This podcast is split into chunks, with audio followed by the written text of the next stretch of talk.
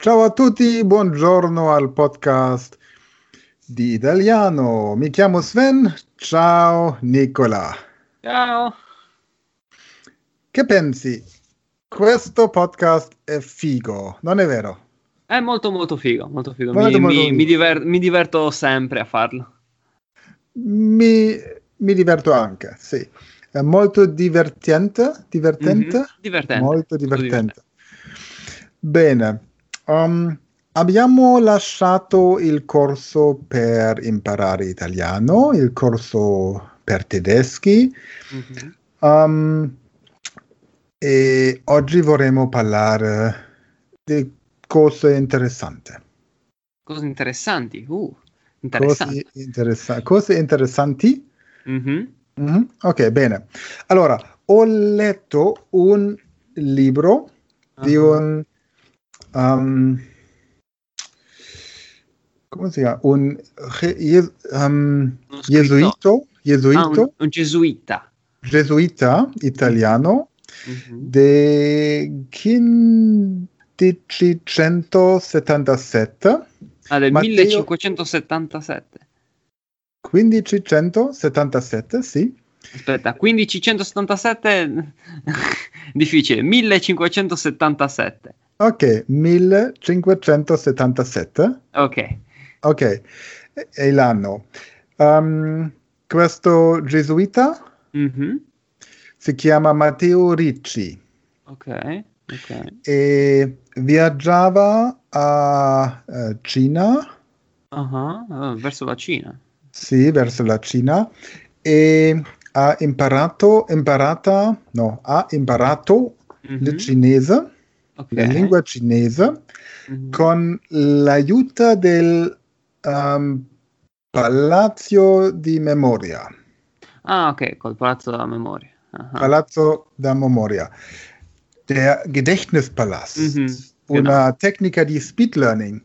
E è molto interessante leggere, Leggere. uh, leggere, leggere um, come il signor Ricci lo ha fatto. Mhm, mhm.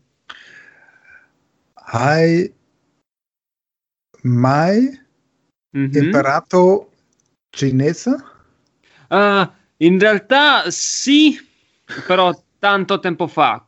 Quando ero in Austria, nella libreria della scuola, c'era un, un libro che mm, era, ehm, cioè, era in cinese, era per imparare il cinese, però era anche in tedesco. Io il tedesco ancora non lo sapevo parlare bene, quindi era difficile imparare il cinese attraverso il tedesco.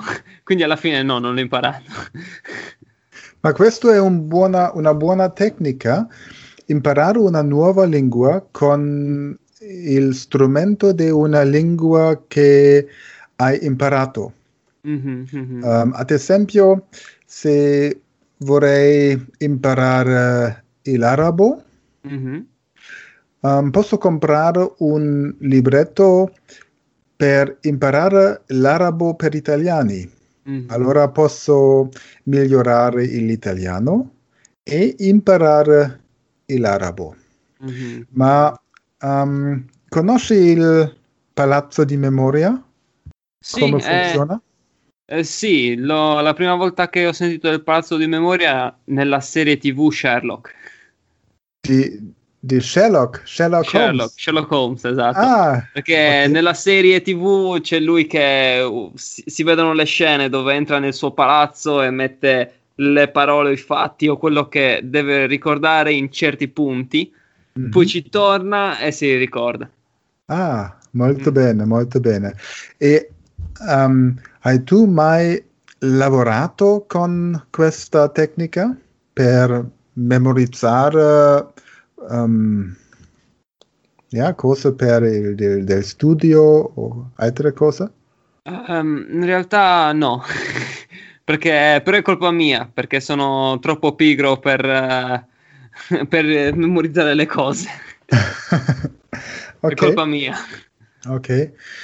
Attualmente um, sono in preparazione di un corso di cinese per tedeschi e naturalmente devo pensare come imparare o come insegnare Mhm. ehm, le come si chiama le, ehm, le scrittura Ah, cinese? gli i ideogrammi. simboli.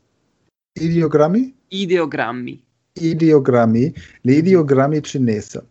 Dunque, prendo una lista delle 100 e delle 1000 le, plus frequen- le più frequentate, Mhm.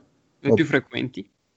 più frequenti ehm, simboli Mhm. di cinese e ehm, con un palazzo di me- da memoria Mhm. mm, vorrei aiutare gli studenti per memorizzare ehm, i simboli. Mhm. E questo è una grande defia. Una grande? Una grande defia, Herausforderung.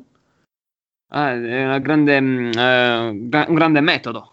Grande, me- ja, Metodo ist ja die Methode. Herausforderung. Herausforderung, das- Challenge, challenge. Ah, una grande sfida, una grande sfida. Sfida. Mhm. Ah, una grande sfida. Sì. Sfida. Hmm. Ja, Sì, eh, anche perché mi ricordo che quando stavo facendo questa cosa con il libro era, era difficile imparare gli ideogrammi uno a uno, anche perché sono molti, sono tutti diversi, sono tantissimi.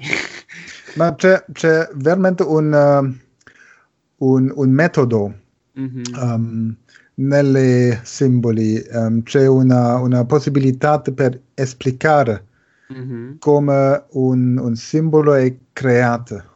Crea- Mhm. è creato. Creato. Mhm. creato. Perché, um, ad esempio, o per esempio, Mhm. come Per si esempio? dice? Per uguale, esempio? no? Per esempio, um, c'è un, un quadrato Mhm. e un quadrato significa um, la sole o il sole. Il sol- sole. Il sole. il sole. E dunque con eh, il simbolo per giorno Mhm. abbiamo ehm, il quadrato e un'altra cosa. Ok. Per il simbolo del notte abbiamo due quadrati Mhm. che simbolano la luna, Ok. ja? ma la sole anche è il simbolo per la bocca. Vero, il sole è anche il simbolo per la bocca, sì, ja, vero. per la bocca. Dunque, sì, se, se qualcuno es- esplica come, la, eh, come i simboli sono creato- creati, Mhm. è più facile ehm, ricordare, Ricordare. memorizzare e, e scrivere. Mhm, mhm. Sì, è vero, è vero.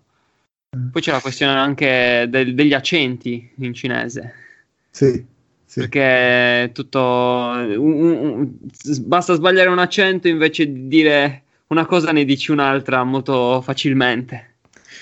sì, sì.